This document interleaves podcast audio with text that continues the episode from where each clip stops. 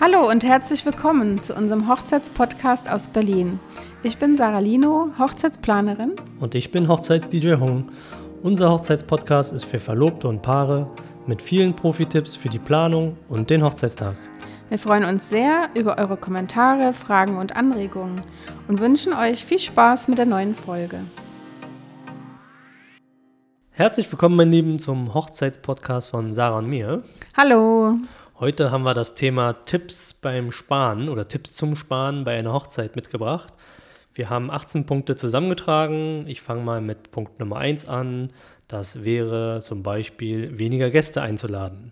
Das heißt, ihr habt eine Hochzeit, ihr wollt nur die Engsten einladen. Da kann man, da gibt es Sparpotenzial, indem man einfach vielleicht die Gästeanzahl so reduziert, dass man wirklich nur die Engsten hat, nicht irgendwelche Bekanntschaften noch mit einlädt und äh, da man ja auch bei Hochzeiten pro Kopf, pro Nase zahlen muss, ähm, könnte man da auch einsparen. Äh, ja, genau, weil ähm, die Speisen und Getränke sind ja das teuerste vom Hochzeitsbudget.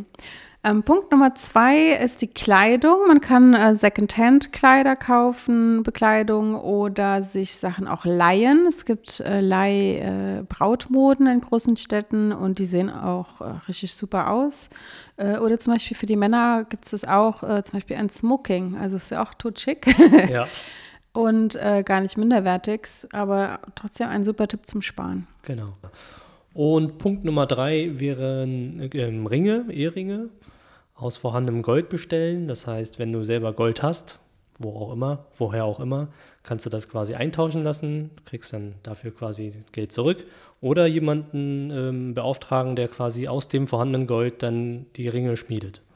Ja, was total süß ist, ist, wenn man ja vielleicht äh, von der Oma oder so noch einen alten Ring hat und den dann äh, halt in der Größe verändert oder auch ein bisschen in der Form verändert und man genau. hat dann trotzdem so was Altes. Es gibt auch die Tradition, die Tradition, dass man was Altes zur Hochzeit braucht und dann äh, hat man das. Und man kann immer an die Omi denken. Finde ich voll genau. schön. Genau, ähm, ein weiterer Tipp zum Sparen ist, die Einladungen digital zu verschicken. Ähm, das hatten wir auch schon in mehreren Folgen gesagt.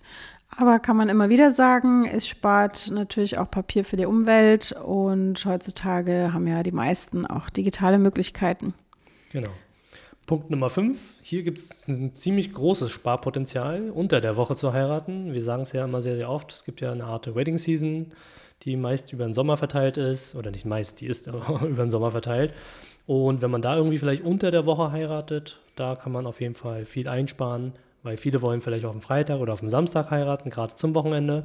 Und dadurch ist die Woche oder unter der Woche ist halt nicht so attraktiv für die Location-Betreiber oder für die ähm, Dienstleister. Insofern könnt ihr da sehr, sehr viel sparen.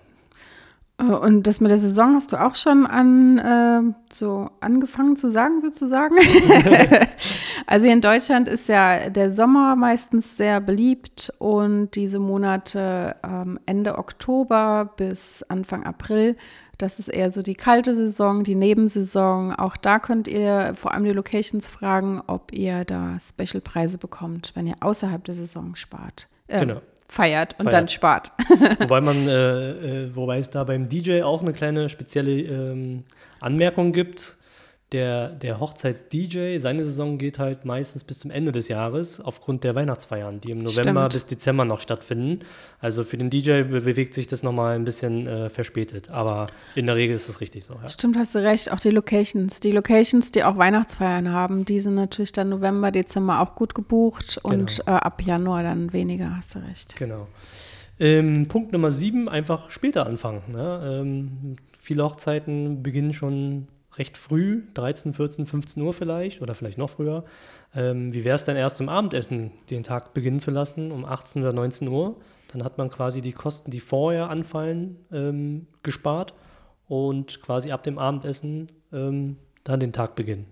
Genau, dann schreibt man einfach zu, man, wir laden ein zur Feier und Party und ja, den ganzen Kaffee und Kuchen nicht und Aperitif nicht und die ganzen Getränke vorher.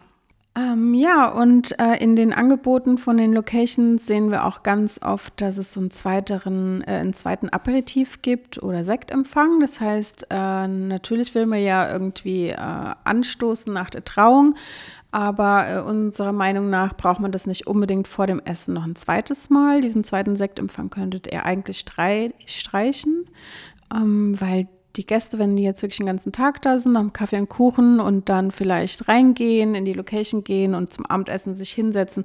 Eigentlich wollen die meisten dann Bierchen bestellen oder einen Wein trinken zum Essen und diesen Sekt trinken sie einfach aus Anstand mit, aber muss man aber nicht. Das kann man echt gut sparen, finde ich. Genau. Von Sekt gehen wir über zu Cocktails und Longdrinks. Man kann das ja so gestalten, dass man die vielleicht erst zur Party serviert es hat äh, den Vorteil, dass du quasi ähm, die Gäste sich nicht vorher schon beschießen können.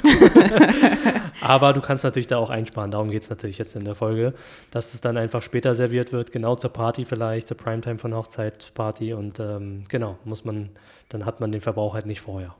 Ja, ich schreibe das auch immer ganz, also ich biete es den Brautpaaren an, dass sie es tatsächlich auch in der Karte so schreiben. Wenn ihr so eine Menükarte macht mit Speisen und Getränke, damit die Gäste wissen, was sie äh, bestellen können abends, dass man da auch irgendwie schreibt, so Open Bar ab 22 Uhr. Dann können sich alle schon auf einen Cocktail freuen und dann einfach die zwei, drei äh, Cocktails oder Longdrinks auflisten. Dann wissen sie, was sie trinken dürfen, worauf sie sich freuen können. Ja, und ihr spart halt, dass es nicht direkt schon zum Abendessen die teuren Sachen gibt. Genau.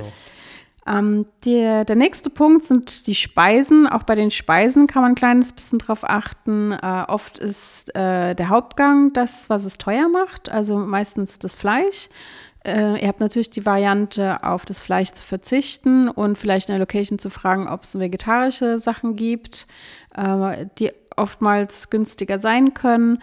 Äh, wenn ihr ein Menü habt, dann reichen auch drei Gänge. Vielleicht macht ihr drei Gänge und einen Mitternachtssnack dann ist erstens mal das Essen nicht so lange, ihr habt mehr Zeit für die Party und der Mitternachtssnack kann so nebenbei sein und der vierte Gang ist einfach eingespart. oder ihr guckt einfach mal, was für Fleisch wird denn angeboten. Manchmal meinen die Locations oder die Caterer, die meinen es ganz gut und bieten ganz hochwertiges Fleisch an, weil es ist ja eine Hochzeit. Aber wenn euch das jetzt gar nicht so wichtig ist, ähm, muss es vielleicht nicht das Rinderfilet sein, was etwas teurer ist, sondern vielleicht äh, gibt es auch ein Hühnchen, eine Maispolade, irgendwie solche Sachen, die günstiger sind. Wenn ihr euch nicht auskennt, dann fragt ihr einfach den Koch oder die Location, ähm, eine Beratung, ob man einfach das Fleisch irgendwie austauschen kann, ob es dann günstiger werden kann. Genau. Ein weiterer Punkt wären die Blumen, die Hochzeitsblumen, die Dekoration, quasi die Blumen einfach nochmal verwenden. Beispielsweise bei der Trauung, da kann man die ja, äh, da hat man die ja schon, aber die dann einfach nochmal zu verwenden für eine entsprechende Kaffeetafel oder vielleicht auch zur Dekoration des Raumes dann später im Nachgang. Also einfach wiederverwenden, darum geht's. Dass man da jetzt nicht mehrere Sets an Blumen kauft, sondern quasi einmal und dann wiederverwendet. Genau, da muss man am Tag der Hochzeit nur jemanden haben, der das äh, hin und her schleppt, aber das geht wirklich ganz schnell. Also das kann, wir Hochzeitsplaner machen das, vielleicht kann es auch jemand von der Location machen. Äh, einfach, dass es nur organisiert ist, aber das geht ganz gut. Genau. Äh, was auch richtig cool ist, der nächste Punkt, sind Blumen zu teilen. Das ist ganz neu. Es gibt da zum Beispiel einen Internetanbieter, der heißt Second Flowers. Und äh, da kann man eingeben, wir heiraten an dem und dem Freitag und kann gucken, äh, man hat vielleicht irgendwas klassisch weiße Blumen und äh, vielleicht findet man einen, der am nächsten Samstag heiratet und einen Teil der Blumen haben möchte. Und dann teilt man sich die Blumen. Ähm, ansonsten, wenn man jetzt da bei den Second Flowers nicht äh, irgendwie die Stadt nicht vertreten ist und man dort keinen findet, kann man vielleicht in der Location fragen. Da gibt es ja auch ganz oft freitags und samstags eine Hochzeit. Also ich habe da schon gehört, dass manche sich da schon manche Dinge geteilt haben. genau. Stimmt. Ähm, ein weiterer Punkt, auch, passt auch zur Dekoration, sind Kerzen. Ne? Ähm, man muss nicht immer gleich die neuen Kerzen nehmen, Oftmals ist es ja so auf einer Hochzeit, dass man halt neue Kerzen benutzt und wenn die Gäste dann, kurz bevor die Gäste dann eintreten, dann zündet man die neuen Kerzen natürlich alle an. Schaut dann auch ganz schön aus, weil es alles gleichmäßig ist. Aber wenn man Geld sparen möchte, könnte man auch gebrauchte Kerzen nehmen. Ne? Einfach mal die Dekoration, Floristen, wer auch immer die Deko macht, Location-Betreiber mal fragen, ob man da vielleicht die gebrauchten Kerzen nehmen kann anstelle äh, der neuen Kerzen und ob es da Einsparpotenzial gibt. Vielleicht ist das möglich. In der Regel sollte es möglich sein. Ja, vor allem, wenn ihr so Dekorationen habt mit den ganz dicken, fetten Stumpenkerzen, weil die wirklich sehr, sehr viele Stunden brennen und selbst so nach einer langen Hochzeitsnacht äh, hat man da noch ganz viel von dieser Stumpenkerze, also von den großen Stumpenkerzen vor allem. Genau. Super, dann haben wir noch den Punkt äh, Hochzeitsredner oder Rednerin. Und zwar gibt es da Anbieter, äh, die äh, professionelle Musiker sind und auch das mit der Hochzeitsrede sehr gut können. Und da könnte man eine Person buchen, die quasi äh, Redner oder Rednerin ist und Live-Musik macht in, als eine Person. Das ist meistens günstiger, als wenn ihr zwei bucht, einen Redner und einmal Live-Musik. Ja. Also zwei in einem. genau, richtig. Ähm, weiterer Punkt wäre der Fotograf oder die Fotografin, Hochzeitsfotograf. Ähm, es gibt die Möglichkeit, die Fotografen den ganzen gesamten Tag zu buchen, bis sogar spät in die Nacht zur Hochzeitsparty. Aber da gibt es natürlich auch Einsparpotenzial, wenn man da die Stunden einfach reduziert, anstelle des gesamten Tages, das äh, reduziert quasi auf bis von der Trauung an bis vielleicht zum Abendessen und ähm, ja. Genau. Ja. Der nächste Punkt ist eigentlich dein Punkt. Ähm, ja. Da geht es um den DJ. Willst du gerade weitermachen? Kann ich, kann ich gerne machen. Der nächste Punkt wäre, den DJ da auch ähnlich wie beim Fotografen erst etwas später zu buchen. Ja, es gibt die Möglichkeit, den DJ vielleicht schon zum Abendessen äh, zu buchen oder vielleicht auch schon vorher zu buchen. Aber da gibt es vielleicht auch Einsparpotenzial, den dann vielleicht erst wirklich zum Hochzeitstanz zu buchen. Irgendwie, weiß ich nicht, zwischen 21 und 22 Uhr dass er dann hinten raus nicht so viele Stunden hat. Ähm, und insofern hat er dann weniger Stunden abzurechnen. Das, da könnte man ein bisschen sparen. Ähm, anstelle dessen könnte man auch noch überlegen, wenn man jetzt eine Gesellschaft hat, die jetzt nicht so partyaffin ist oder wo man einfach vielleicht weiß, ja, wir haben nicht so viele Gäste eingeladen, da lohnt es sich, keinen, einen DJ zu buchen, wäre alternativ äh, über eine Spotify-Liste zu denken, dass man quasi die Musik über eine Spotify-Liste äh, abspielen kann. Genau, es war natürlich nicht ganz so wie ein DJ, äh, das Ergebnis wird nicht ganz gleich sein, aber es geht jetzt hier in der Folge nur darum, um äh, Geld zu sparen. Ja, und es ist ja, wenn, also ich habe das auch tatsächlich manchmal, wenn man weiß, wir, wir alle tanzen sowieso nicht oder wir sind nur 15 Gäste und wir machen nur ein Dinner, dann ist es ja eine andere Situation. Ne? Genau. Also wenn ihr Party machen wollt, dann natürlich nicht. Ja.